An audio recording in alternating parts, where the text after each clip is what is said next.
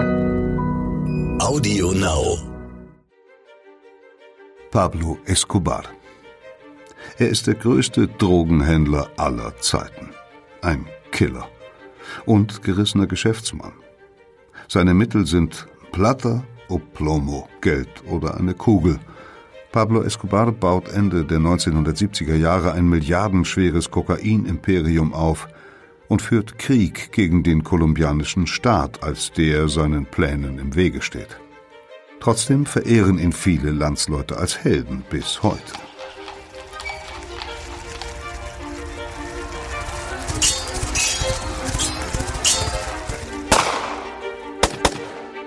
Verbrechende Vergangenheit. Ein Crime-Podcast von Geo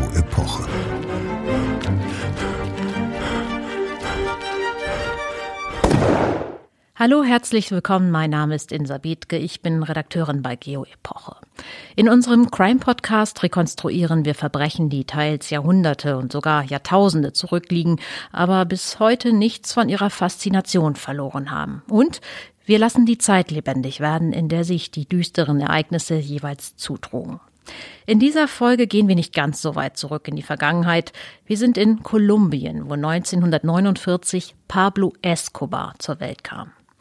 Der Sohn eines Viehzüchters wuchs in einer von großer Armut und Gewalt geprägten Zeit auf. Ein Bürgerkrieg erschütterte das Land damals. Escobar fand seinen Weg an Geld zu kommen. Mit gerade einmal 20 Jahren führte er eine Bande von Autodieben an, dann stürzte er sich auf den Handel mit Kokain und errichtete schließlich Ende der 1970er Jahre ein gigantisches Drogenimperium, das unzähligen Menschen den Tod brachte und ihm selbst legendären Reichtum. Durch Bestechung und Gewalt gelang es Escobar, sich jahrelang die Justiz vom Hals zu halten, bis er 1993 doch gefasst und bei einem Fluchtversuch erschossen wurde. Viele Kolumbianer feierten seinen Tod als Befreiung. Nicht aber die Menschen in seiner Heimatstadt Medellin. Dort wurde der größte Drogenhändler der Geschichte weiter wie ein Gott verehrt. Tatsächlich hatte er viel für die Menschen getan, hatte etwa den Vierteln der Armen Häuser, Straßen und Stromleitungen errichten lassen, Andererseits ließ er jeden, der ihm bei seinen Geschäften im Weg war, kaltblütig ermorden. Bei mir ist mein Kollege Johannes Teschner. Er hat zwei Jahre als freier Journalist in Südamerika gelebt und sich intensiv mit Pablo Escobar beschäftigt, war dafür unter anderem zu Recherchen in Medellin. Die zweitgrößte Stadt Kolumbiens liegt auf 1500 Metern in einem Tal der Anden. Ein malerischer Ort eigentlich, aber mit brutaler Vergangenheit. Johannes, wo und wie zeigt sich das Erbe Escobars heute in Medellin noch? Ja, das Erbe Escobars in Medellin ist immer noch sehr präsent, auch heute noch. Also das geht los mit Graffiti beispielsweise, die ihn überlebensgroß zeigen an den Wänden. Das geht weiter mit Geschäften, die Tassen mit seinem Konterfei anbieten oder Schlüsselanhänger, T-Shirts. Man kann dort auch gerahmte Fotos des Drogenbarons kaufen. Und es gibt kommerzielle Touren, Escobar-Touren. Da steigt man in Kleinbusse und fährt durch die Stadt und fährt Stationen ab, die wichtig sind für das Kartell oder wichtig waren in, in Medellin. Für das Kartell, das Escobar das, aufgebaut hat. Genau, das Medellin-Kartell. Da sieht man beispielsweise Hochhäuser, die mit Drogengeld erbaut wurden und von denen aus das Kartell auch agiert hat. Man sieht das Haus, in, in dem er sich versteckt hat am Ende, in dem sich Escobar versteckt hat und wo er erschossen wurde. Abschluss dieser Touren ist dann oft das Grab von Escobar, das auch in Medellin ist auf einem Friedhof und was eine Art Pilgerstätte geworden ist für Escobar-Fans, wo bis heute jeden Tag Menschen hinkommen und Blumen ablegen in einer Masse, dass die Friedhofsgärtner jeden zweiten Tag die Blumen entsorgen müssen, weil immer neue dazukommen. Man kann sagen, er ist immer noch sehr präsent in was, Medellin. Was macht denn diese Faszination aus? Also wo, woher rührt das? Naja, für viele rührt da immer noch so ein bisschen dieser äh, Robin Hood-Charakter mit äh, dazu, der ihm zugeschrieben wird, wobei man das sehr stark differenzieren muss. Also diese Touren werden vor allen Dingen von Touristen gemacht. Und das sind äh, Leute, die oft auch gar nicht so sehr mit der Geschichte vertraut sind, zumindest nicht im Detail. Dazu muss man ja auch sagen, dass Escobar eine Art Figur der Popkultur geworden ist, dass er immer wieder ähm, auftaucht in, in Filmen oder Serien. Und das sind dann oft Leute, die von ihm gehört haben, die irgendwie die Faszination des Bösen haben und halt mehr darüber wissen wollen, während das bei den Kolumbianern selbst ähm, eigentlich so ist, dass die meisten Pablo Escobar sehr kritisch gegenüberstehen, vor allen Dingen die Menschen in Medellin, Da sehen ihn die meisten eigentlich als das, was er, was er war, nämlich als brutalen Schwerverbrecher. Es ist auch kein Wunder, dass es so ist, wenn man weiß, dass Medellin in den 90ern, Anfang der 90er die gefährlichste Stadt der Welt war, wo es mehr als 6000 Morde pro Jahr gab. Also fast kriegsähnliche Zustände da teilweise geherrscht haben, dass Autobomben täglich explodiert sind, manchmal mehrere am Tag. Und dahin will natürlich niemand zurück, gerade nicht Menschen, die das selbst erlebt haben. Und man muss auch sagen, dass die Politik in Medellin in den letzten 15 Jahren ungefähr sehr viel dafür getan hat, die Stadt von diesem gewaltsamen Erbe zu befreien. Was haben die Politiker unternommen? Also das ist ein, ein Prozess, der vor allen Dingen mit einem Namen verbunden ist, Sergio Fajardo. Das ist ein promovierter Mathematiker, der 2004 als parteiloser Politiker in äh, Jeans und Turnschuhen zum Oberbürgermeister von Medellin wird. Und der tritt an mit einem für Lateinamerika ziemlich radikal neuen Ansatz, nämlich dem Urbanismo Social, also die soziale Stadtplanung. Fajardo hat gesagt, also wir müssen unbedingt die Slums aufwerten am Rande der Stadt. Wir müssen dort investieren und wir müssen so der Kriminalität dort das Wasser abgraben. Denn das waren die Gebiete, wo in Medellin vor allen Dingen Escobar die Dealer und auch vor allen Dingen seine, seine Killer äh, rekrutiert hat. Und man muss sich klar machen, wie, wie neu und revolutionär das eigentlich war, der Ansatz von Fajardo, wenn man weiß, dass Stadtplanung in Südamerika also bis dahin vor allen Dingen bedeutet hat, die Kolonialarchitektur der historischen Zentren in, in Stand zu halten. Und um die Wellblechsiedlung am Rand der Stadt hat man sich eigentlich kaum gekümmert. Die waren offiziell oft noch nicht mal Teil der Stadt. Also auf Stadtplänen tauchten sie nicht auf. Das waren Gebiete, die nach offizieller Lesart nicht existieren durften. Und wenn der Staat dort auftauchte, dann meist in Form von schwer bewaffneten Polizisten. Und mit Fajardo ändert sich das dann. Dann kommen Architekten, Stadtplaner, Ingenieure in diese Viertel. Und was haben die konkret gemacht? Hast du da, kannst du da ein Beispiel nennen? Ja, also es geht vor allen Dingen darum, diese Slums an die Stadt heranzubringen. Denn man muss sich nochmal klar machen, wie du schon am Anfang gesagt hattest, äh, Medellin liegt in den Anden, in einem Talkessel und diese Slums sind oft an den, an den Rändern, an den Hängen der Anden an, am Rande der Stadt. Und es dauert sehr lange, von diesen Slums in die Stadt reinzukommen. Es gibt zum Beispiel ein Slum, das heißt Santo Domingo, was ich selbst besucht habe. Das war eine Hochburg von Escobar und hat auch nach Escobar noch eine hohe Kriminalität gehabt. Und von Santo Domingo brauchte man in Bussen oder Sammeltaxis mehr als zwei Stunden, um durch diese engen, kurvigen Gassen in die Stadt zu kommen. Und oft noch viel länger. Es war schwer zu planen, wie lange es gedauert hat. Und so ist es natürlich schwierig, einer geregelten Arbeit nachzugehen. Im Slum selbst gibt es kaum Arbeitsplätze und dann, wenn es keine Arbeit gibt, ist immer die Gefahr groß, dass man auf eine schiefe Bahn gerät, gerade als junger Mensch. Und um das zu ändern, haben dann die Politik in Medellin Santo Domingo mit einer Seilbahn ans Zentrum angeschlossen, die mhm. direkt vom Berg zur Straßenbahnstation im, im Tal geht. Dann brauchten die Menschen auf einmal nur noch knappe 30 Minuten, um ins Zentrum zu kommen. Und das war auch das erste Mal, dass eine Seilbahn in der Stadt als Massentransportmittel eingesetzt wurde. Das war eine echte Neuerung. Anderes Slum, vergleichbar mit Santo Domingo zum Beispiel, haben sie eine Reihe von überdachten Rolltreppen in den Hang mhm. gebaut.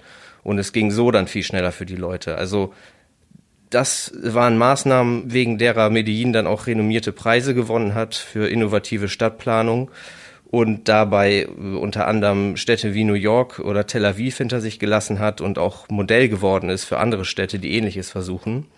Wobei man auch sagen muss, dass diese Anbindung der Slums durch öffentliche Verkehrsmittel nur ein Teil des Urbanismo Social ist. Das ist also nur der erste Schritt. Was muss noch dazu kommen, damit es äh, weiter bergauf geht mit der Stadt? Also was auch sehr wichtig ist, ist es den Slumbewohnern ein Gefühl für ihren Stadtteil zu geben, was sie bis dahin mutmaßlich nie gefühlt haben, nämlich Stolz. Fajardo, Sergio Fajardo hat gesagt, unsere schönsten Gebäude müssen in unseren ärmsten Stadtteilen stehen.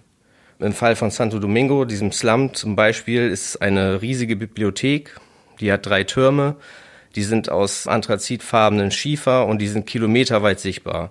Man hat da also diese Wellblechhütten gehabt mit Backstein, unverputzten Backstein und mittendrin diese riesige anthrazitfarbene Bibliothek als Wahrzeichen sozusagen. Und wenn man da reingeht in diese Bibliothek, dann sieht man heute Jugendliche und Kinder, die Hausaufgaben machen, die im Internet surfen. Es gibt da Lesekurse, Schreibwerkstätten und so weiter. Und es ist sogar so, dass wegen dieser Bibliothek jetzt sogar Touristen nach Santo Domingo kommen. Und das ist etwas, was zu Escobars Zeiten vollkommen unvorstellbar gewesen wäre. Sind denn jetzt alle Probleme beseitigt? Ist es mit der Drogenkriminalität vorbei in Medellin? Nein, das kann man so auf keinen Fall sagen. Der Kampf gegen die Drogen geht ja global weiter und äh, es ist sowieso die Frage, ob er jemals gewonnen werden kann. Die Zahlen gehen ja eher nach oben als nach unten. Und auch in Medellin ist es so, dass immer noch der Drogenhandel dort eine Rolle spielt. Kritiker sagen, der einzige Unterschied zu früher ist, dass es nicht mehr diese großen Kartelle gibt, sondern kleinere Einheiten, die im Drogenhandel aktiv sind und dass sie nicht mehr so offen auftreten, dass der Handel an sich aber nicht kleiner geworden ist, sondern wie gesagt nur anders aufgeteilt. Was man aber trotzdem sagen kann, ist, dass es auf jeden Fall weniger Gewalt gibt in Medellin als früher, deutlich weniger und dass mutmaßlich auch weniger Personen in den Drogenhandel involviert sind. Auf jeden Fall weniger Jugendliche aus den Slums rekrutiert werden als Dealer oder Killer. Und insofern kann man definitiv sagen, dass Medellin ein gutes Beispiel dafür ist, dass die Politik wirklich etwas verändern kann, wenn sie es möchte. Vielen Dank, Johannes, für diese Information zum heutigen Kolumbien. Jetzt reisen wir 30 Jahre zurück in die Zeit, als er Kolumbien im Griff hatte, Pablo Escobar. Eine historische Reportage von Philipp Matthijs. Es liest Peter Kämpfe. Dieses Gefängnis ist wie kein anderes Gefängnis auf der Welt. Nicht geschaffen nach den Vorstellungen eines Staates, der Gesetzesbrecher straft, sondern nach den Vorlieben eines einzigen Häftlings, nach dem Willen von Pablo Escobar, dem größten Drogenhändler der Geschichte. In 2600 Meter Höhe thront der Bau auf einem Plateau am Hang unterhalb eines von Kiefern bestandenen Bergrückens. Das Grundstück hat Escobar, ein kleiner, etwas dicklicher Mann, Anfang 40, mit dichten schwarzen Locken und einem Schnauzbart, im Jahr 1991 selber begutachtet und für geeignet befunden. Es liegt in der Nähe von Envigado, jener Vorstadt der kolumbianischen Metropole Medellin, in der er aufgewachsen ist. La Catedral wird das Anwesen genannt, wie ein Ort der Huldigung. Das Gebäude ist lang gestreckt. Eine Terrasse gewährt einen großartigen Blick auf Medellin, das sich in gut zehn Kilometer Entfernung unten im Tal ausbreitet. In unmittelbarer Nähe liegen ein Fischteich, ein Fußballplatz, eine Hütte mit Spielzeug für die Tochter des Häftlings, dahinter ein dezenter Zaun. Im Inneren von La Catedral sind mehrere Apartments eingerichtet worden, jeweils mit Badezimmer und großzügigem Bett, hier leben jene Männer, die Escobar ins Gefängnis gefolgt sind. Arbeiter haben Whirlpools in den Komplex gebaut, eine Tonhalle und eine Sauna sowie eine Disco mit einer teuren Stereoanlage und eine Bar mit einer geschwungenen Theke, in der gekühlter Champagner und 18 Jahre alter Whisky vorrätig sind. Die besten Zimmer bewohnt Escobar selbst. Dort sind die Böden mit Parkett belegt, an den Wänden hängen Gemälde in Öl, im Empfangsraum lodert ein Kaminfeuer, im Schlafzimmer steht ein Wasserbett. Wenn der Drogenbaron auf einem der zahlreichen Satellitenkanäle Fernsehen will, schaltet er sein großformatiges TV-Gerät ein. Das Abendessen bringen fast jede Nacht Kuriere aus Medellin herauf. Zubereitet haben es Köche in den Spitzenrestaurants der Stadt. Es gibt gefüllten Truthahn und Kaviar, frischen Lachs und geräucherte Forelle. Die Grenze zur Außenwelt ist auch sonst äußerst durchlässig. Die Gefängniswächter hat Escobar persönlich ausgewählt. Er bezahlt sie, damit sie ihm loyal bleiben. Auch die Soldaten, die das Gefängnis in weitem Umkreis abschirmen, sind geschmiert. Die Männer lassen Freunde, Verwandte und andere Besucher passieren, winken Lieferwagen mit Prostituierten durch, wenn gefeiert wird, Zwei bis dreimal pro Woche gibt der Drogenboss eine Party. Und wenn es Escobar beliebt, kann er die Haftanstalt sogar verlassen. Den ersten Jahrestag seiner Inhaftierung, den 19. Juni 1992, feiert er in einem Nachtclub. Mehrfach besucht er Spiele der ersten kolumbianischen Fußballliga im Stadion von Envigado, dessen Bau er einst selbst bezahlt hat. Das Absurdeste jedoch, Pablo Escobar führt vom Gefängnis aus sein kriminelles Imperium weiter wie zuvor. seine weit gefächerte Organisation, die Kokain in nie gekannten Mengen umschlägt und ihm schon hunderte Millionen Dollar eingebracht hat. Mit modernsten Mobiltelefonen dirigiert er von La Cathédrale aus über Stellvertreter die Drogenlabore, die Schmuggler, die Geldwäscher, die Boten. Besonders heikle Nachrichten werden von Brieftauben überbracht. Sorgsam achtet Escobar darauf, dass die Einnahmen auch jetzt noch zuverlässig an ihn fließen. Er kann fast unbehelligt arbeiten.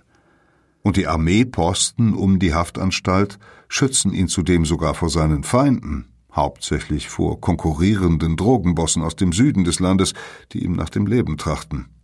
Um sicher zu gehen, hat Escobar im Gefängnis auch noch ein Waffenarsenal angelegt.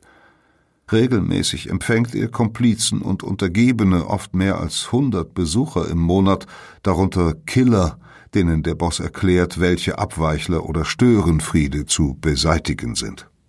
Denn aus der Haft setzt Escobar seine Macht ebenso brutal durch wie zuvor.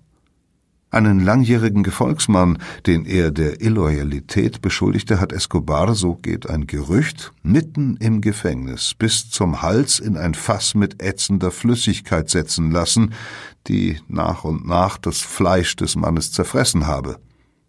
Die Leiche sei danach tagelang im Fass geblieben, der Kopf unversehrt, der Rest des Körpers bis auf die Knochen aufgelöst. Der kolumbianische Staat sieht tatenlos zu, denn die Regierung hat ein Abkommen mit dem gefährlichsten Drogenboss des Landes geschlossen. Gut ein halbes Jahrzehnt lang hat Escobar zuvor Kolumbien tyrannisiert, hat es mit Bombenterror, Auftragsmorden und Entführungen überzogen. 1991 hat Präsident Cesar Gaviria schließlich eine Vereinbarung mit dem Gangster getroffen, die dem Land endlich Frieden bringen soll – Escobar stellt sich und bekennt sich vor einem Gericht in mindestens einem Anklagepunkt für schuldig. Im Gegenzug kann er mit einer Höchststrafe von acht Jahren rechnen und wird nicht an die USA ausgeliefert. Und er darf über seinen Haftort mitbestimmen. Nicht wenige Beobachter sehen in dem Abkommen die Kapitulation des Staates vor der Macht eines Kriminellen. Und tatsächlich fühlt sich Escobar als Sieger eines jahrelangen Krieges. Fast triumphierend bezieht er das Gefängnis und sorgt sich von Beginn an kaum darum, auch nur den Anschein aufrechtzuerhalten, ein Gefangener des kolumbianischen Staates zu sein. Doch Schließlich geht er zu weit. Im Juli 1992 kommen zwei hochrangige Kokainhändler nach La Catedral, um sich bei Escobar zu beschweren. Dessen Leute hätten ihnen 20 Millionen Dollar gestohlen. Der Boss aber verdächtigt die Besucher, Geschäfte hinter seinem Rücken zu machen und lässt sie erschießen. In den Tagen darauf töten Escobars Killer zwei Dutzend Angehörige und Gefolgsleute der Ermordeten – Überlebende Familienmitglieder informieren nun die Ermittlungsbehörden über die Vorgänge in La Catedral. Und bald wird auch für die Regierung offensichtlich, der Pakt mit Escobar ist gescheitert, eine Farce. Präsident Gaviria muss handeln. Am 21. Juli 1992 beschließt er mit seinen Ministern die Verlegung Escobars in ein Gefängnis der Hauptstadt Bogotá. Notfalls mit Gewalt. Noch am gleichen Tag werden die 400 Soldaten, die rund um La Catedral stationiert sind, in Einsatzbereitschaft versetzt. Doch zunächst geschieht nichts. Als die Nacht anbricht, weiß das ganze Land längst aus dem Radio, dass das Militär die Kontrolle in Escobars Gefängnis übernehmen soll. Die Chance auf einen Überraschungsangriff ist damit vertan. Derart lange bleiben die Soldaten tatenlos, dass Beobachter später vermuten, der kommandierende General sei von Escobar gekauft. Am späten Abend versucht der stellvertretende Justizminister persönlich, den Drogenboss zu einer freiwilligen Verlegung zu bewegen, doch er scheitert. Escobar lässt den Politiker kurzerhand als Geisel nehmen. Weit nach Mitternacht trifft eine von US-Spezialisten ausgebildete Sondereinheit ein. Am frühen Morgen machen sich die Kämpfer zum Sturm bereit. Als sich der Nebel verzieht, schlagen sie los. Schüsse fallen, Blendgranaten explodieren. Die Verteidiger, Komplizen Escobars sowie korrupte Wachen feuern mit automatischen Waffen und Schrotflinten auf die Angreifer. Ein Soldat stirbt, zwei Wächter werden verwundet, dem Vizeminister gelingt die Flucht.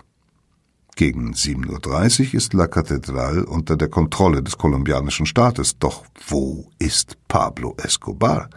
Fieberhaft durchsuchen die Soldaten das Gefängnis. Sie durchwühlen Zimmer, reißen Wände ein, sprengen Teile des Fußballplatzes. Überall vermuten sie geheime Verstecke des Bosses. Nach 48 Stunden ist klar, Escobar ist entwischt.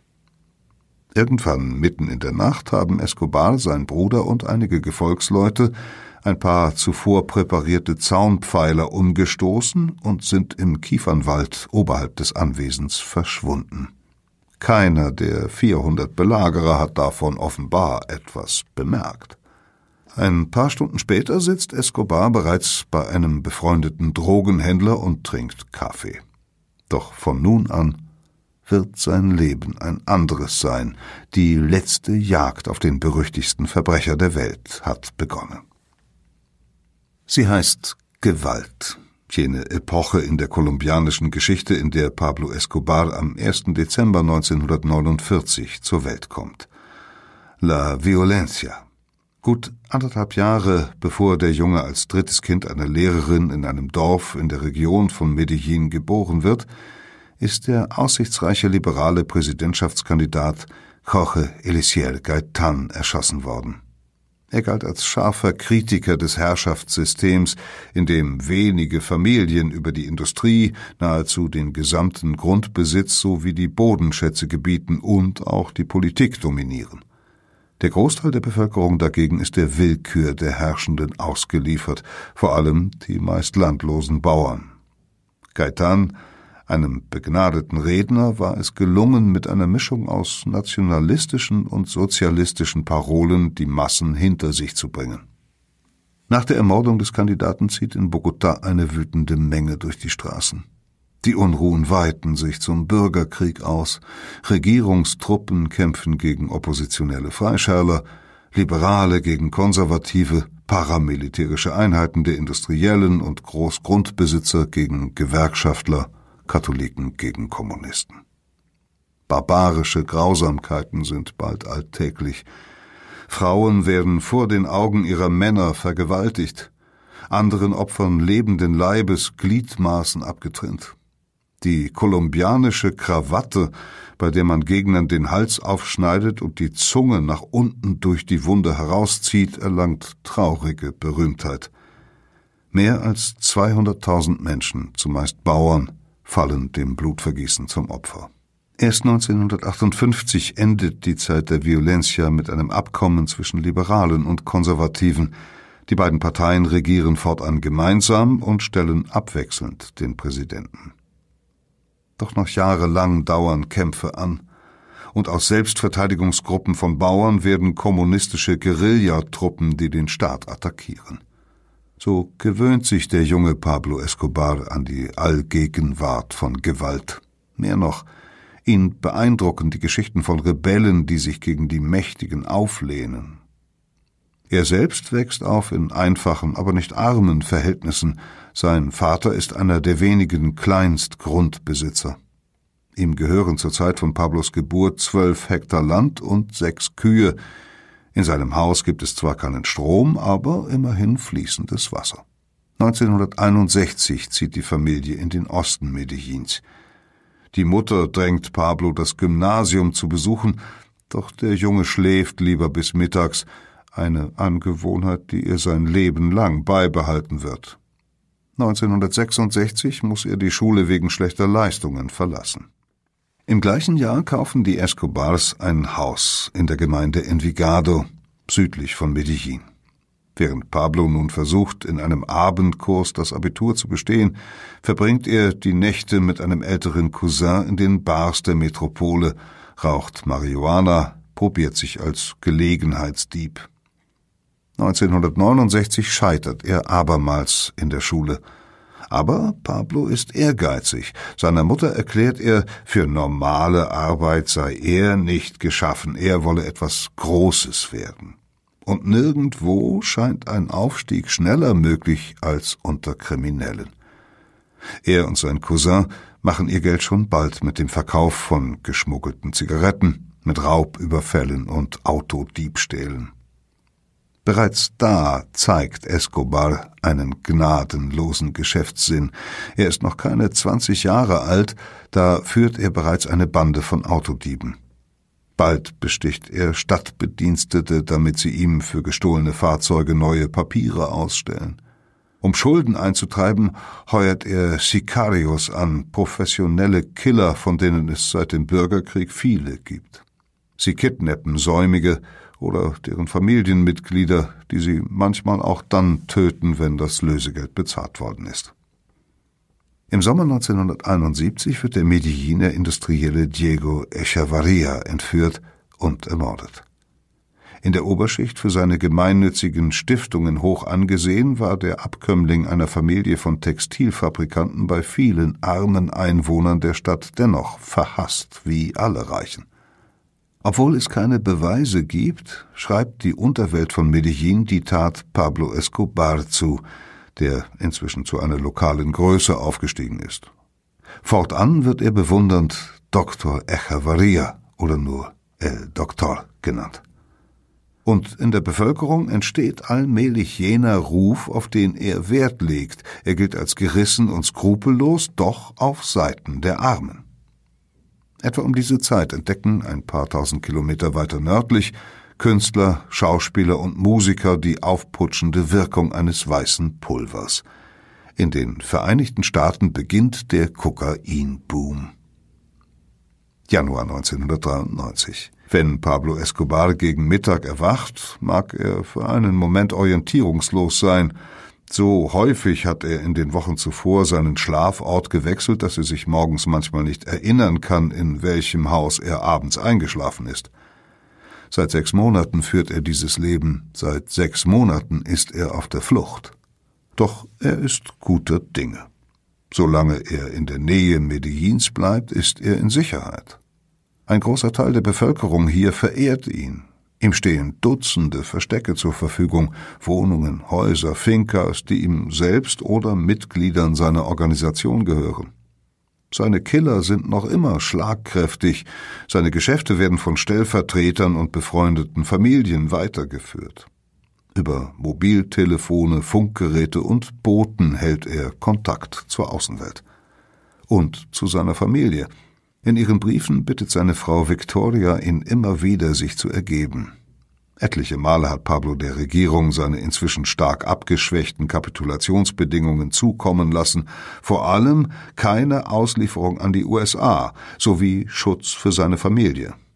Doch Präsident Gaviria ist nicht bereit, abermals einen Handel mit dem Drogenboss einzugehen. So ist Krieg die einzige Alternative. Escobar hat noch immer die Mittel, das Land erneut mit Terror zu überziehen. In der Hauptstadt Bogotá lässt er nun mehrere Autobomben legen. Am 30. Januar 1993 detoniert ein Sprengsatz im alten Zentrum der Kapitale. 20 Menschen kommen ums Leben, darunter ein Säugling und zwei weitere Kinder. Einen Tag später brennt das Landhaus von Escobars Mutter nieder. In einem Medelliner Wohnviertel explodieren Autobomben vor Häusern, in denen Angehörige Escobars leben.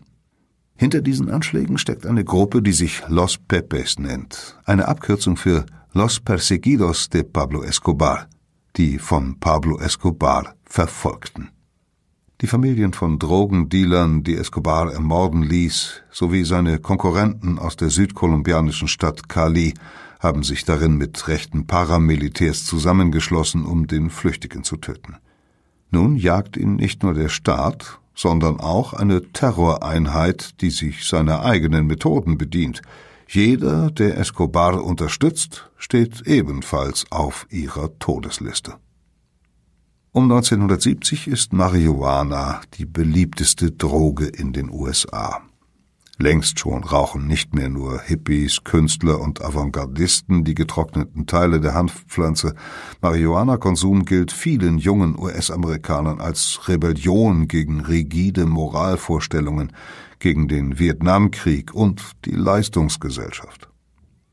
Anfang der 1970er Jahre steigt aber auch das Interesse an Kokain sprunghaft an. Seit Ende des 19. Jahrhunderts ist der aus den Blättern des Kokastrauches gewonnene Wirkstoff als konzentriertes weißes Pulver bekannt. Anfangs produzierten es zumeist deutsche Pharmafirmen, vor allem als äußerlich anwendbares Schmerzmittel, etwa für Augen- oder Rachenoperationen. Doch auch die rauschhafte Wirkung der Substanz wird schon früh genutzt. Wer sie schnupft, isst oder spritzt, fühlt sich euphorisiert, selbstbewusst und tatkräftig. Kokain unterdrückt zudem Müdigkeit und Hunger. Ab Ende der 1960er Jahre kommt das Pulver in den USA in Mode, als ideale Droge, um länger arbeiten oder feiern zu können. Negative Wirkungen sind zunächst kaum bekannt. 1974 haben Schätzungen zufolge schon mehr als fünf Millionen US-Amerikaner mindestens einmal Kokain konsumiert, dessen Ruf als Luxusdroge ein Gramm kostet bis zu 100 Dollar, es noch attraktiver zu machen scheint. Mit Küsten sowohl zum Pazifik als auch zur Karibik ist Kolumbien seit jeher ein guter Handelsposten. Schon lange schmuggeln Banden Marihuana auf Schiffen nach Florida oder über Mexiko nach Kalifornien. Als nun auf dem gewaltigen Markt im Norden auch die Nachfrage nach Kokain wächst, reagieren viele Schmuggler und steigen um. Denn das Geschäft mit dem weißen Pulver ist weitaus lukrativer. 35.000 Dollar bringt ein Kilogramm in Miami ein, dem größten Umschlagplatz in den USA.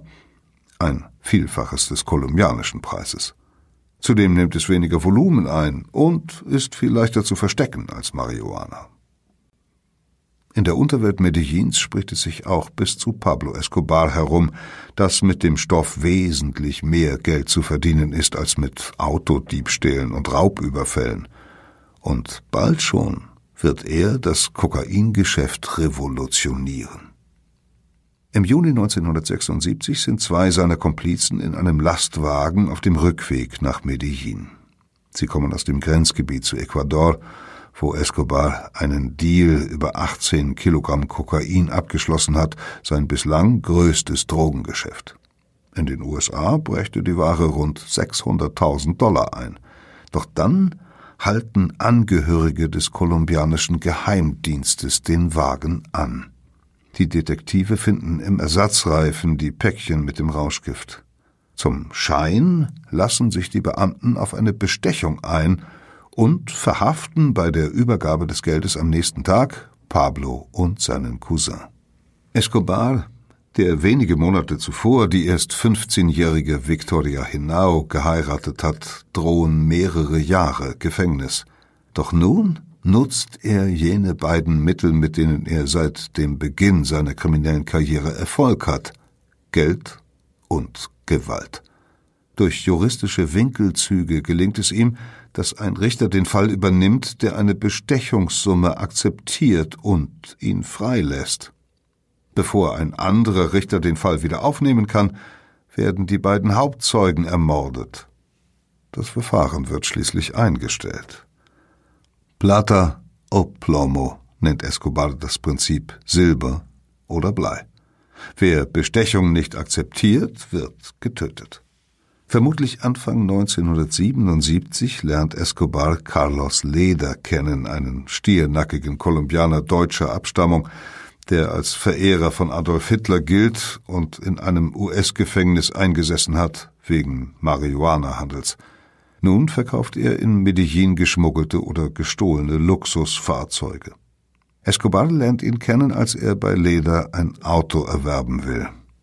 Plötzlich öffnen sich für Escobar ungeahnte Kontakte in die USA, denn Leder arbeitet gemeinsam mit US-Komplizen an einem Kokainexpress nach Norden, einer Schmuggelroute, auf der Drogen in nie gekannten Mengen verschoben werden sollen.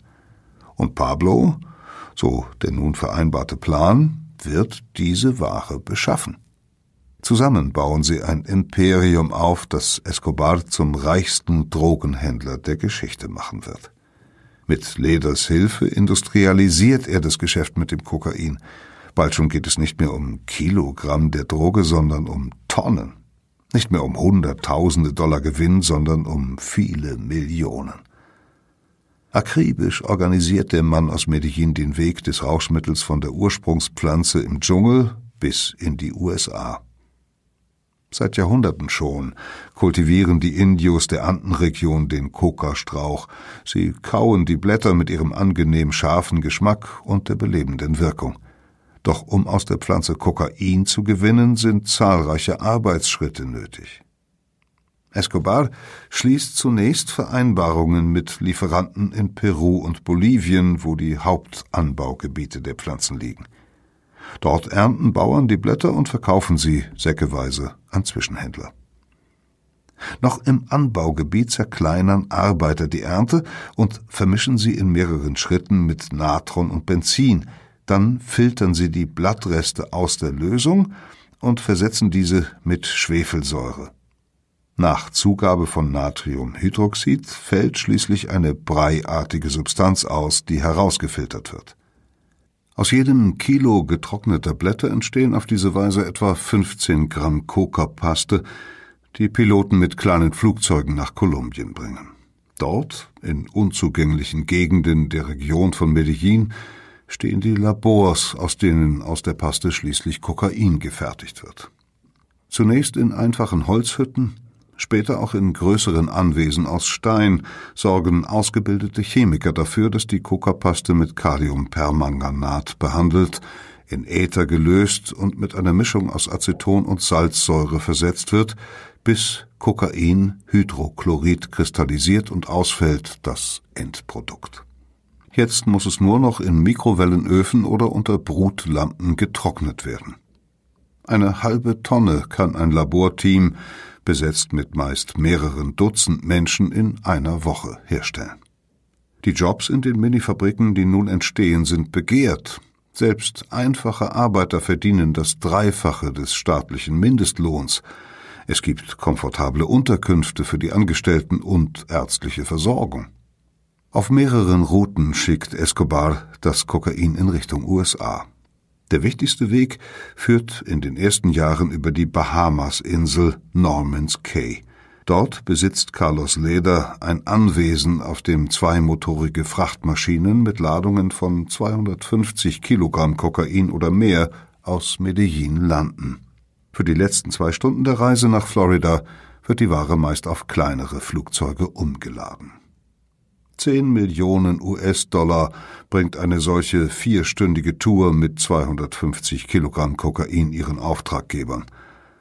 Als die Regierung der Bahamas ab 1982 Leders Aktivitäten unterbindet und der Kokainexpress zum Stehen kommt, hat Escobar die gigantischen Gewinne längst genutzt, um etliche andere Routen zu erschließen. Eine verläuft über Puerto Rico, Korrupte Zollbeamte kontrollieren die Flugzeuge erst gar nicht, die das Kokain in eigens eingebauten Ersatztanks transportieren.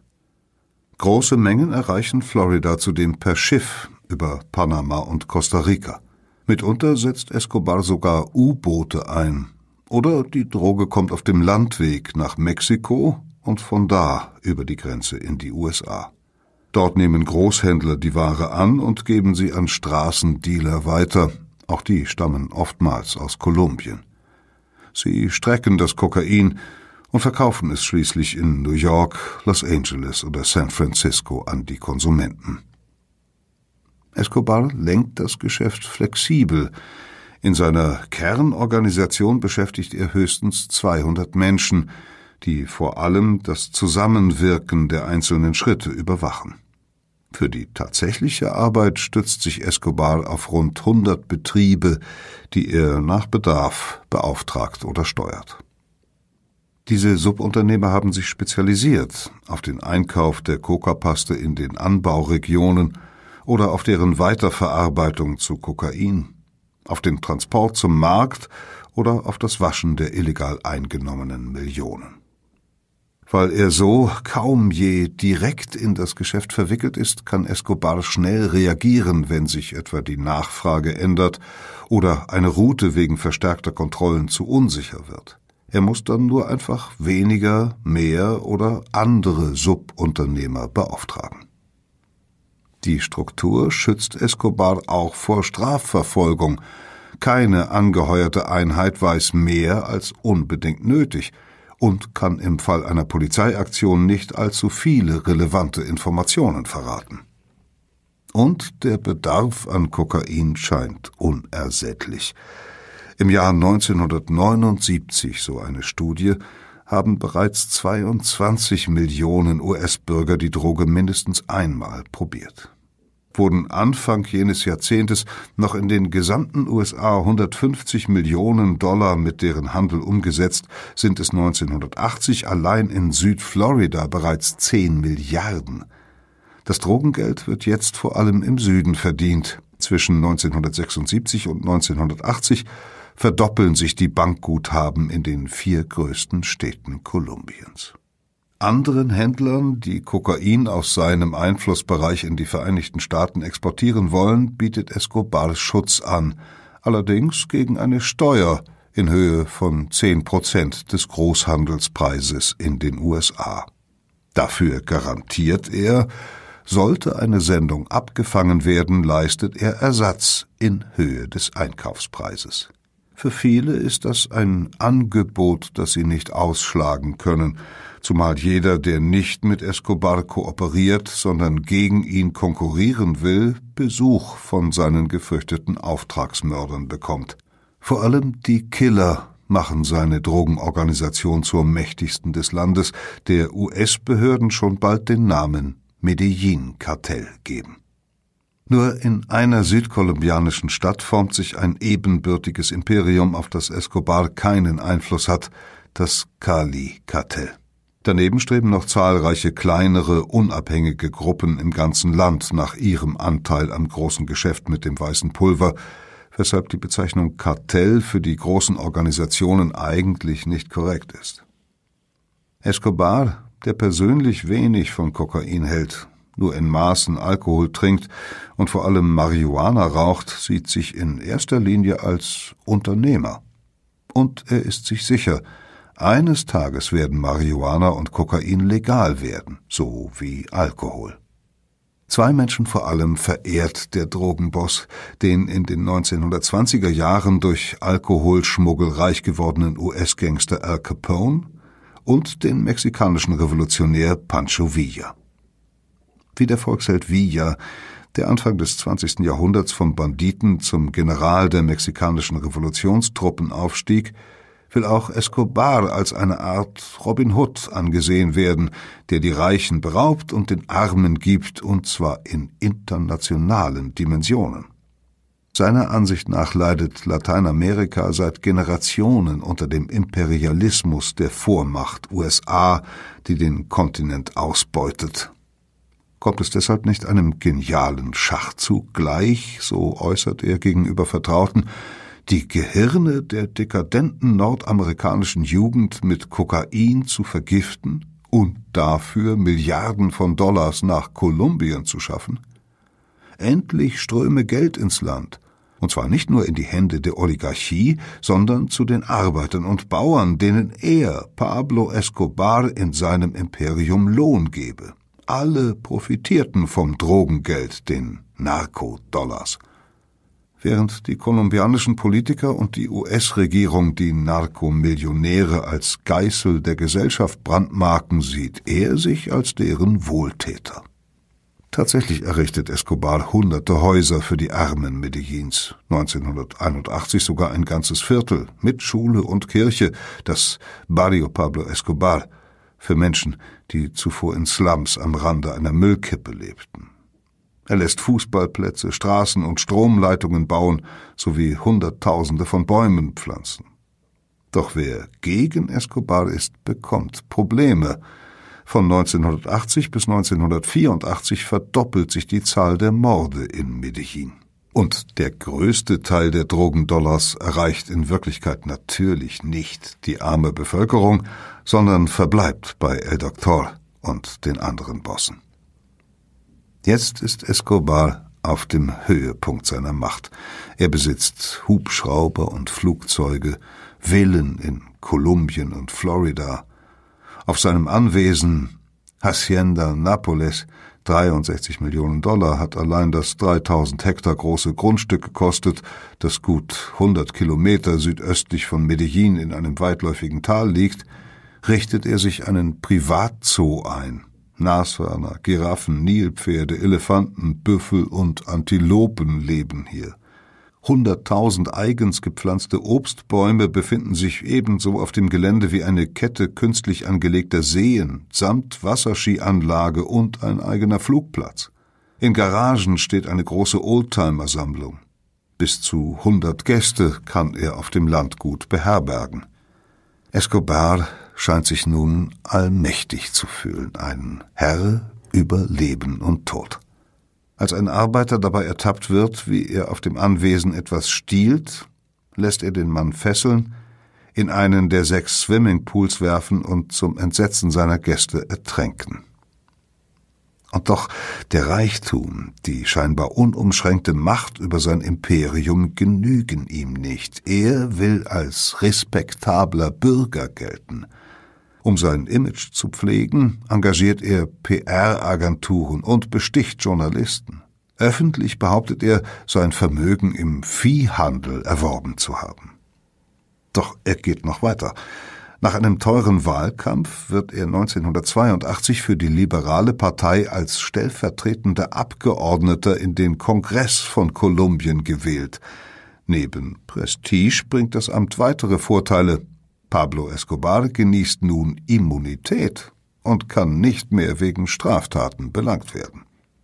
Und er erhält Anspruch auf ein Diplomatenvisum, mit dem er reisen kann, wohin er will, selbst in die USA, zu seinen Villen in Florida. In Washington sorgt man sich unterdessen zusehends um das kolumbianische Problem, aus Sicht der USA gehen die Behörden des Andenstaates viel zu lax mit Drogenhändlern um.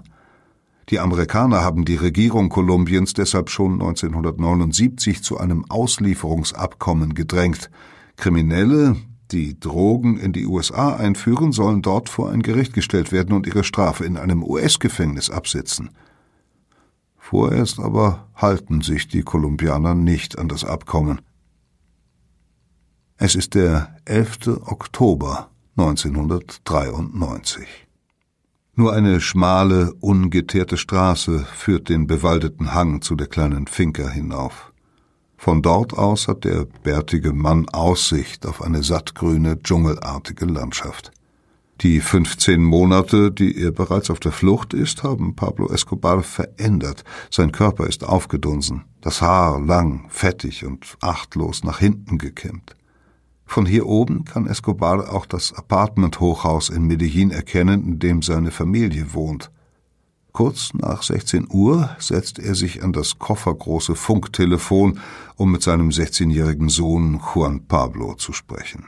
Der Junge ist der einzige, dem er noch bedingungslos vertraut. Die meisten seiner besten Männer sitzen im Gefängnis oder sind tot. Etliche Gefolgsleute haben sich in den vergangenen Monaten selbst gestellt, andere sind von Ermittlern verhaftet oder erschossen worden. Dutzende von Komplizen, Freunden und Familienangehörigen fielen zudem dem Terror von Los Pepes zum Opfer. Immer deutlicher wird inzwischen, dass die Geheimorganisation von Escobars Feinden eng mit der kolumbianischen Polizei zusammenarbeitet und sogar Verbindungen zu US-Spezialeinheiten und zur CIA pflegt. Escobars Bombenattentate und Kopfgelder auf Polizisten haben dagegen nichts genutzt. Im Gegenteil, die öffentliche Meinung hat sich gegen ihn gewandt. Das Medellin-Kartell ist ein Scherbenhaufen. Händler zahlen keine Steuern mehr an Escobar. Sein Vermögen mag zwar noch immer sehr groß sein, aber es wird immer schwieriger, an das Geld zu kommen, das er braucht, um ständig den Aufenthaltsort zu wechseln und seine Familie schützen zu lassen.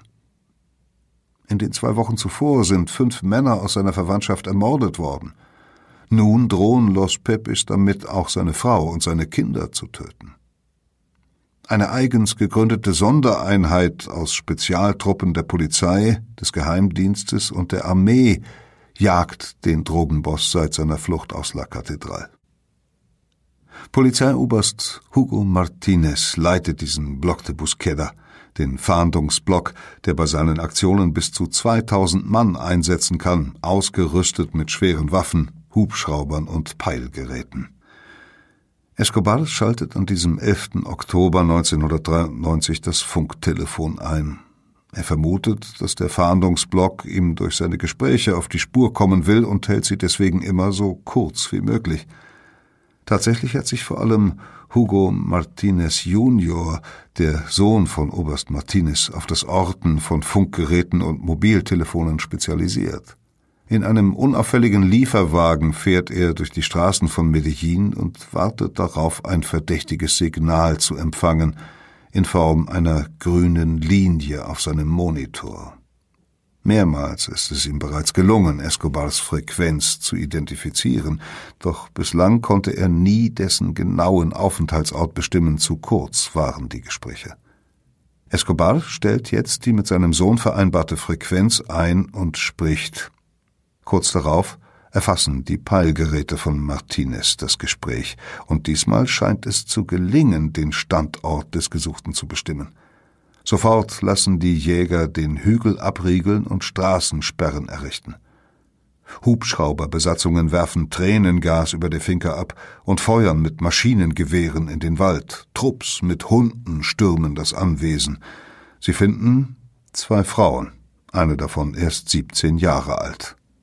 Doch nach viertägiger Suche wird klar, Escobar ist nicht mehr da. Er konnte knapp entwischt durch den Wald entkommen.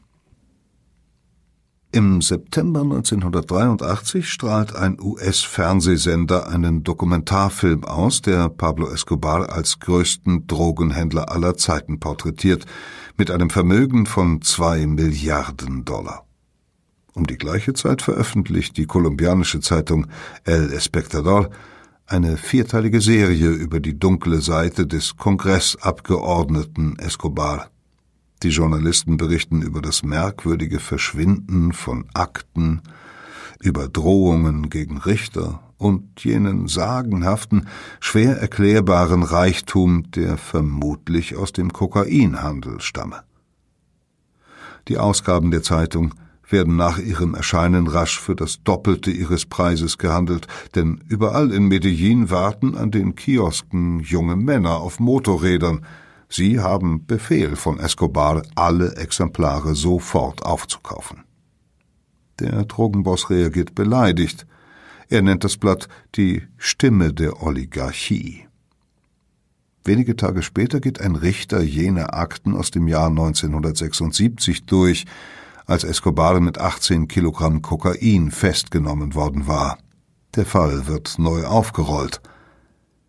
In der Politik heißt Escobars größter Feind nun Rodrigo Lara. Der gerade frisch ernannte, ehrgeizige und unbestechliche Justizminister ruft zum Krieg gegen die Kokainhändler. In den Monaten darauf beschließt der Kongress, Escobars Immunität aufzuheben. Der Drogenboss wird aus der liberalen Partei ausgeschlossen und die US-Botschaft widerruft sein Diplomatenvisum.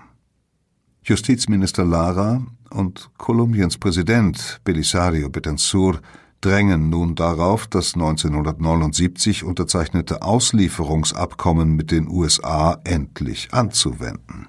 Am Abend des 30. April 1984 ist Lara in einem ungepanzerten Mercedes auf dem Weg nach Hause, als plötzlich zwei Wagen den Weg versperren.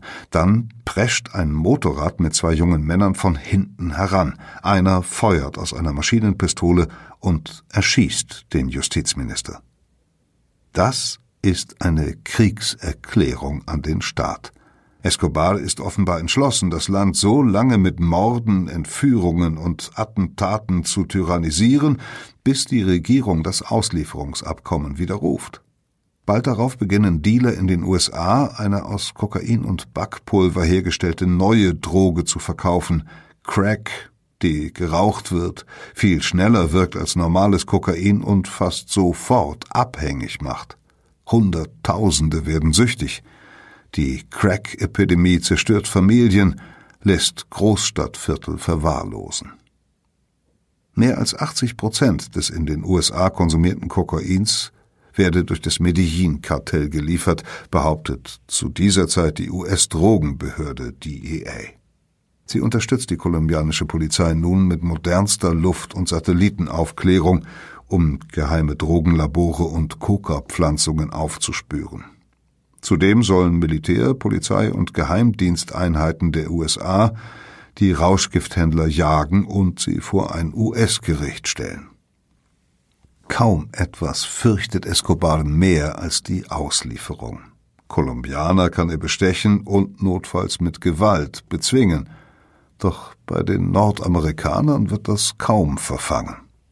Deshalb verfasst er eine Erklärung, die 20 von Auslieferung bedrohte Drogenhändler unterzeichnen. Wir können nicht begreifen, heißt es darin, wieso Kolumbien ein souveränes, demokratisches und unabhängiges Land, auf fremde und fremdländische Gesetze zurückgreifen muss, um seine Söhne zu verurteilen. Los Extraditables, die Auslieferbaren, führen nun gemeinsam ihren Kampf gegen den Staat unter Leitung Escobars. Wir ziehen ein Grab in Kolumbien einer Zelle in den USA vor, lautet ihr Motto. Im November 1985 stürmen Kommandos der linken Guerillagruppe M19 den Justizpalast von Bogotá. Zwar streitet Escobar jede Beteiligung ab, doch sagt später eine Zeugin aus, er habe die Aktion mit Geld und Waffen unterstützt. Klare Anhaltspunkte für eine Zusammenarbeit von Drogenhändlern und marxistischen Rebellen in dieser Zeit werden nie gefunden, doch dass Escobar aus der Tat Nutzen zieht, ist offensichtlich. Elf von 25 Richtern des obersten Gerichtshofes, der sich gerade mit der Frage befassen soll, ob die Auslieferung legal ist, sterben während eines Befreiungsversuchs durch Regierungstruppen. Große Mengen an Dokumenten, die unter anderem Escobars Verstrickung in den Drogenhandel belegen könnten, werden vernichtet. In den Monaten darauf fallen Richter, Journalisten und Polizisten dem Terror der Drogenhändler zum Opfer. Familienmitglieder von Politikern und Beamten werden entführt. Jeder, der für die Auslieferung plädiert, ist in Gefahr. Sogar ein früherer Justizminister, inzwischen kolumbianischer Botschafter in Ungarn, soll im Januar 1987 in Budapest ermordet werden, doch der Diplomat überlebt den Anschlag. Trotz dieser Terrorwelle übergibt der kolumbianische Staat etliche Gangster den US-Behörden. Im Februar 1987 fasst die Polizei Carlos Leder. Die Regierung lässt ihn in die USA bringen. Zwei Jahre später erklärt das US-Wirtschaftsmagazin Forbes Pablo Escobar zu einem der 20 reichsten Männer der Welt. Sein Vermögen wird auf mehr als drei Milliarden Dollar geschätzt. Doch das Leben der Kokainhändler von Medellin ist längst nicht mehr so komfortabel wie zu Beginn der 1980er Jahre. Die Konkurrenz zu den Drogenbossen in Cali ist mittlerweile in offenen Krieg umgeschlagen. Auch die staatliche Verfolgung beginnt Pablo Escobar und seinen Verbündeten nun ernsthaft zuzusetzen. So fassen die Extraditables nun einen neuen Plan. Sie bieten an, sich der Justiz zu stellen und ihre Geschäfte zu beenden, wenn die Regierung im Gegenzug auf die Auslieferung verzichtet, ihnen Straffreiheit zusichert und auch ihren Besitz unangetastet lässt. Doch die Gespräche scheitern zunächst, unter anderem wegen der Forderungen der USA, nicht mit Drogenhändlern zu verhandeln. Daraufhin überzieht Escobar das Land mit einer Welle der Gewalt von zuvor ungekanntem Ausmaß. Im August 1989 versammeln sich mehr als 20.000 Menschen zu einer Wahlkampfveranstaltung des liberalen Präsidentschaftskandidaten Luis Carlos Galán. als plötzlich ein Killerkommando das Feuer eröffnet und den Politiker sowie zwei weitere Menschen tödlich verletzt. Drei Monate später bringen Escobars Leute eine Bombe in einem Passagierflugzeug zur Explosion, um Cesar Gaviria zu töten, Galans Nachfolger als Kandidat der Liberalen. Gaviria selbst hatte seine Pläne zwar geändert und ist nicht an Bord der Maschine, aber 110 Menschen sterben bei dem Absturz. Mit Hunderten von Sprengstoffanschlägen versucht Escobar zudem Regierung, Justiz und Medien einzuschüchtern. Derweil ist er für viele Kolumbianer noch immer ein Held, der den Mächtigen die Stirn bietet. Doch der ständige Ortswechsel auf der Flucht vor Fahndern macht Escobar ebenso zu schaffen wie die Tatsache, dass er seine Familie nicht mehr sehen kann, wann er möchte. Ende 1989 töten Sicherheitskräfte den nach El Doctor mächtigsten Drogenhändler von Medellin, 1990 dann Escobars Schwager, den Finanzchef seiner Organisation sowie seinen Cousin, Pablos ältesten Komplizen seit Schulzeiten. Doch im gleichen Jahr kommt die Wende. Der neu gewählte Präsident Gaviria, dessen Ermordung Escobar noch im Jahr zuvor angeordnet hatte, will den Terror endlich beenden. Er verspricht Drogenhändlern und Killern, dass sie nicht ausgeliefert werden und milde Strafen erhalten, wenn sie kapitulieren und ihre Verbrechen gestehen.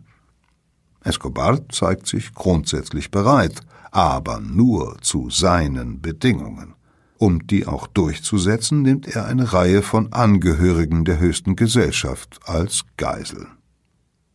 Präsident Gaviria gibt schließlich nach und akzeptiert weitgehend Escobars Forderungen, solange der sich in wenigstens einem Anklagepunkt für schuldig bekennt.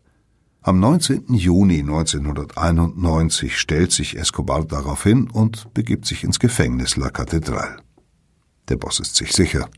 Er hat den Staat besiegt.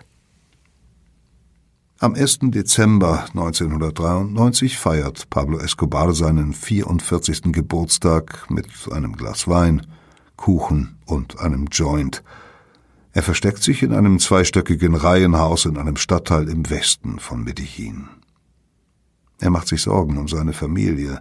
Vor vier Tagen wäre es ihm fast gelungen, seine Frau, seinen Sohn und seine neunjährige Tochter in Sicherheit vor den Killern von Los Pepes zu bringen – ein Lufthansa-Jet hatte sie von Bogotá nach Frankfurt am Main geflogen, wo sie politisches Asyl beantragten, doch die Deutschen sandten sie auf Druck der kolumbianischen Regierung und von US-Diplomaten sofort nach Kolumbien zurück. Aus einem Hotel in Bogotá gratuliert ihm nun die Familie zum Geburtstag per Telefon, das der Fahndungsblock abhören kann, sein Sohn berichtet, ein Journalist habe ihn gebeten, eine Reihe von Fragen zu beantworten. Escobar hofft noch immer, über die Medien, Politik und öffentliche Meinung beeinflussen zu können und stimmt dem Interview zu. Zuvor aber will er die Fragen mit seinem Sohn durchsprechen. Die beiden vereinbaren, am folgenden Tag miteinander zu telefonieren. Kurz vor Sonnenaufgang legt sich Escobar schlafen. Am 2. Dezember steht er gegen Mittag auf. Bei ihm ist nur ein Leibwächter. Escobar zieht Jeans und Polohemd an und isst einen Teller Nudeln. Wahrscheinlich schmerzt sein Magen. Nach fast anderthalb Jahren auf der Flucht kann er kaum noch eine Speise richtig vertragen. Wenig später steigt er vermutlich vor der Tür in ein als Taxi getarntes Auto, das er meist für seine Gespräche mit dem Mobiltelefon nutzt, während der Fahrt ist das Funksignal schwerer zu orten. Er ruft seine Familie an, um mit seinem Sohn die rund 40 Fragen des Journalisten durchzugehen. Doch das kostet zu viel Zeit. Nach ein paar Minuten legt Escobar wieder auf. Er verspricht sich später zu melden. Wie so oft haben es die Ermittler auch diesmal nicht geschafft, seinen exakten Aufenthaltsort zu bestimmen. Doch Hugo Martinez Jr., der Peilexperte des Fahndungsblocks, ist sich sicher, Escobar hält sich in Medellin auf, irgendwo in der Siedlung Los Olivos. Kurz vor 15 Uhr ruft Escobar seinen Sohn erneut an. Er verzichtet darauf, zur Sicherheit im Taxi umherzufahren und er spricht länger. Martinez, unterwegs in seinem weißen Lieferwagen, gelingt es nun, Escobars Signal aufzuspüren. Er folgt ihm. Sein Gerät deutet schließlich auf eine Zeile von Reihenhäusern. Escobars Sohn liest gerade die Frage vor, warum es so viele Länder abgelehnt haben, ihn mit seiner Schwester und seiner Mutter einreisen zu lassen. Die Länder haben die Einreise verweigert, weil sie die wirkliche Wahrheit nicht kennen, gibt der Vater zur Antwort. Das Gespräch dauert nun schon einige Minuten. Escobar wird unruhig und geht zum Fenster. Er sieht den weißen Lieferwagen. Verdächtig. Er legt auf. Kurze Zeit später ertönen dröhnende Hammerschläge im Erdgeschoss eine Etage tiefer. Männer des Fahndungsblocks brechen die schwere Metalltür auf, stürmen schließlich ins Haus. Escobar und sein Bodyguard greifen nach ihren Waffen und rennen zu einem rückwärtigen Fenster. Der Leibwächter springt hinaus auf das einige Meter tiefer gelegene Ziegeldach des Nachbarhauses. Doch auch auf der Straße vor diesem Gebäude haben sich Polizisten des Fahndungsblocks mit automatischen Waffen postiert. Sie nehmen das Dach ins Visier. Als der Bodyguard Richtung Straße lossprintet, schießen die Männer. Er wird von mehr als zehn Kugeln getroffen und stürzt vom Dach hinunter ins Gras eines Vorgartens. Escobar zögert, doch er hat keine andere Möglichkeit. Hinter ihm nähern sich die Verfolger. Er reißt sich seine Sandalen von den Füßen und springt ebenfalls auf das Dach. Doch er kann nicht entkommen. Zwei Kugeln schlagen in Rücken und Oberschenkel ein, ein weiterer Schuss trifft ihn neben dem rechten Ohr. Der meistgesuchte Drogenhändler der Welt ist tot. Viva Colombia! Ruft ein Soldat in sein Funkgerät. Soeben haben wir Pablo Escobar getötet. Bevor sie ihn bergen, lassen sich Mitglieder des Fahndungsblocks neben der blutverschmierten Leiche fotografieren. Doch wie ist Escobar genau gestorben? Laut offiziellem Bericht wurde er wie sein Leibwächter von den auf der Straße postierten Polizisten erschossen, nachdem er selbst das Feuer eröffnet hatte. Es gibt aber Menschen, die vermuten, ein Scharfschütze aus einer US-Spezialeinheit hätte den tödlichen Treffer gesetzt. Immerhin posiert auch ein Agent der US-Antidrogenbehörde DEA auf den Fotos von Escobars Leiche. Andere meinen, der nach dem Sprung und den ersten beiden Treffern schwer verletzt auf dem Dach liegende Drogenboss sei durch einen gezielten Schuss aus der Nähe hingerichtet worden. Viele Kolumbianer, darunter seine Schwester, die zusammen mit der Mutter noch zum Tatort geeilt war und die Leiche identifizierte, glauben wiederum, Escobar hätte sich den tödlichen Schuss selbst zugefügt. Die Autopsie, bei der man keine Schmauchspuren gefunden hat, sei manipuliert worden. Einfach und plausibel ist schließlich die Theorie, die Hugo Martinez, der Leiter des Fahndungsblocks, vertritt. Die Männer, die Escobar im Haus verfolgt haben, hätten direkt nach dessen Sprung aus dem Fenster auf ihn geschossen, und als er auf das Dach aufschlug, sei er bereits tot gewesen. Viele Kolumbianer feiern den Tod Escobars. Auf Freudenfesten in Bogotá tragen Menschen Transparente durch die Straßen, auf denen Pablo Escobar ist tot steht. Die Zeitung El Espectador die mutig über Escobars kriminelle Aktivitäten berichtet hatte, titelt am nächsten Tag mit der Schlagzeile Finalmente se cayó. Endlich ist er erledigt. In seiner Heimatstadt Medellin wird Escobar jedoch auch als Toter noch verehrt. Bei der Beerdigung am 4. Dezember folgen Tausende dem Sarg. Immer wieder versuchen Trauernde, die Leiche des Drogenhändlers zu berühren. Sie skandieren, Pablo, wir lieben dich. Escobars Mutter lebt bis zu ihrem Tod im Jahr 2006 in einer Wohnung in Medellin, die sie mit Bildern und Devotionalien dem Andenken an ihren Lieblingssohn Pablo weiht. Dessen Witwe und Kinder leben heute unter anderen Namen in Argentinien. Oberst Martinez erhält mit seinen Männern höchste militärische Ehrungen und wird zum General befördert. Los Pepes haben mit Escobars Tod ihre Mission erfüllt. Die Killerorganisation geht vermutlich in den rechtsgerichteten paramilitärischen Truppen auf, die bis heute in Kolumbien aktiv sind. Escobars Tod aber stoppt den Kokainfluss in die USA nicht. Im Gegenteil, nachdem die Drogenbosse von Medellin inhaftiert oder getötet worden sind, treten die Männer aus Cali an deren Stelle. Ihre Methoden sind subtiler. Statt mit Bomben, Attentaten und Auftragsmorden setzen sie ihre Ziele vor allem mit Bestechungsgeldern durch. Doch als 1995 und 1996 auch die Chefs von Gali durch Regierungseinheiten erschossen oder festgenommen werden, geht das Kokaingeschäft auf eine große Zahl von Kleinorganisationen über. Das jedoch erschwert den Kampf gegen den Drogenhandel noch mehr. Zudem sehen sich die Kolumbianer nach anderen Absatzmärkten um, etwa in Asien. Und sie knüpfen Verbindungen mit internationalen Waffenschiebern sowie mit Syndikaten in Europa und der ehemaligen Sowjetunion. Seit Anfang der 1980er Jahre hat sich die Gesamtproduktion von Kokain mehr als verachtfacht. Und nach wie vor stammt der größte Teil aus Kolumbien, auch wenn die Absatzwege in die USA heutzutage vor allem von Mexikanern kontrolliert werden.